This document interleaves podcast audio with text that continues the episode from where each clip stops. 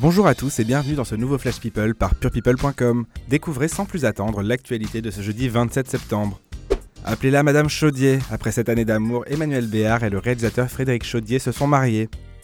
Le couple s'est uni samedi 22 septembre à Gassin, la commune du Var, d'où est originaire l'actrice.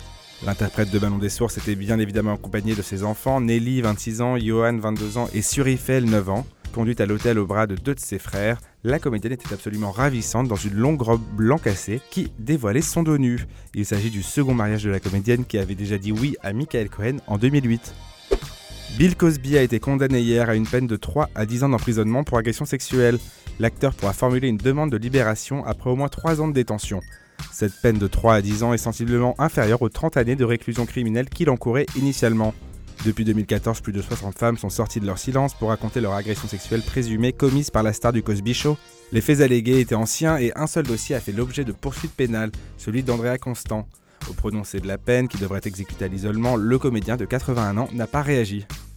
C'est confirmé, il y a un nouvel homme dans la vie d'Elodie Frégé, et ce n'est pas un inconnu. À l'occasion de la Fashion Week parisienne actuellement en cours, la jolie chanteuse s'est rendue au défilé de la marque Etam accompagnée du charmant Gianmarco.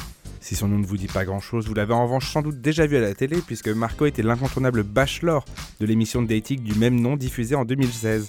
S'il avait à l'époque donné sa dernière rose à la jolie Linda, il semble aujourd'hui plus amoureux que jamais d'Elodie Frégé, qui a elle aussi fait ses débuts à la télévision. Elle avait en effet remporté la troisième saison de la Star Academy en 2003. A demain pour de nouvelles infos people avec purepeople.com.